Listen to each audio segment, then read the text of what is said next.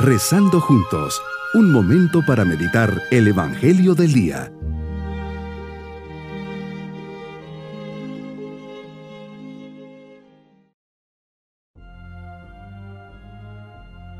Me alegra mucho saludarles en este día miércoles de la quinta semana de Cuaresma. Nuestra mirada se dirige a Dios para que nos acompañe en este día y nos llene de bendiciones.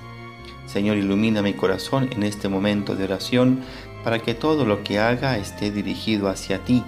En estos días de Cuaresma estoy dispuesto a purificarme por la penitencia para que me infundas el deseo de servirte con amor llenarme de tu paz y seguridad y ser testimonio ante los hombres.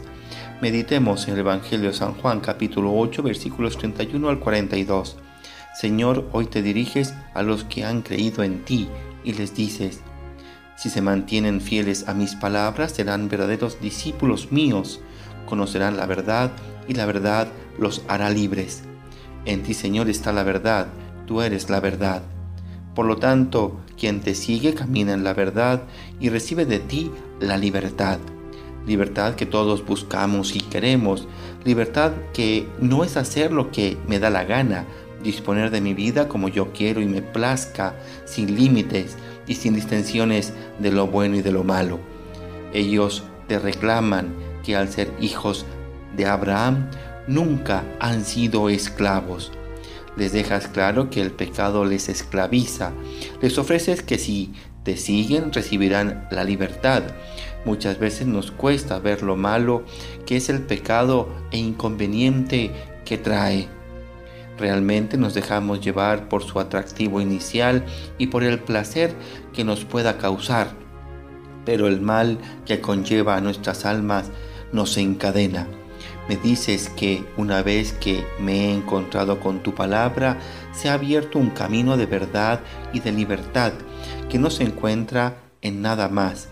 Tu Señor nos has enseñado la verdad del amor del Padre y al revelarlo nos haces una continua invitación a descubrirlo, a vivirlo y a compartirlo con los hombres nuestros hermanos. Leyendo y reflexionando tu palabra me encuentro con mi verdad de criatura amada por ti y a cada momento palpo la evidencia de la esclavitud del pecado, su mal y el daño que me hace y al mismo tiempo veo tu misericordia que sale siempre al paso de mi vida. La verdad de mi vida se encuentra en ti y mi libertad se afirma a medida que te seguimos en el amor que se traduce en respuesta cabal a tus planes como Padre Celestial. Tu discusión con los escribas y fariseos llega a su culmen, al punto más conflictivo. Tus respuestas, Señor, les golpean como látigos y recurren a su dignidad de hijos de Abraham. Les respondes que no lo son, porque no son libres, sino esclavos de sus pasiones, de sus pecados y de sus codicias. Jesús conoces la intención que tienen en matarte y se los revelas claramente.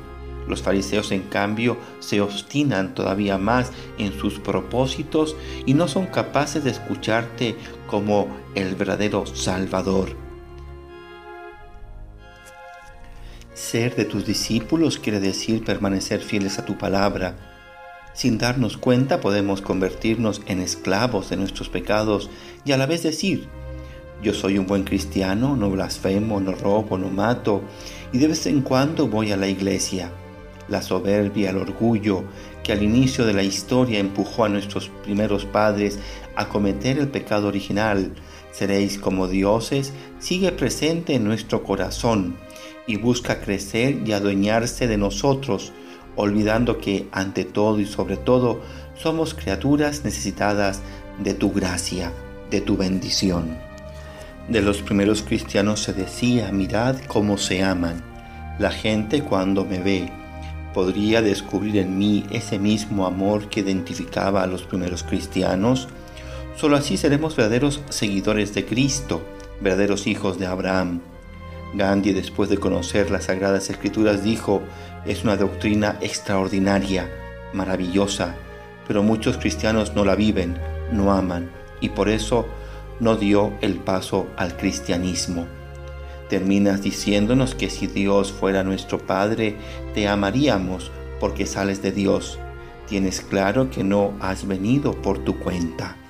Mi propósito en este día es buscar la verdadera libertad y la verdad que Jesús me ha transmitido. No confundir libertad con libertinaje. Corregiré aquello que va por mal camino, especialmente lo que me aleja de Dios. Mis queridos niños, Jesús nos ama y nos invita a ser libres y a vencer las tentaciones para no aceptar el pecado en nuestras vidas. Jesús es la verdad, por eso siempre junto a Él tenemos que decir la verdad. Nos vamos con la bendición del Señor. Y la bendición de Dios Todopoderoso, Padre, Hijo y Espíritu Santo, descienda sobre nosotros y nos acompañe en este día. Bonito día.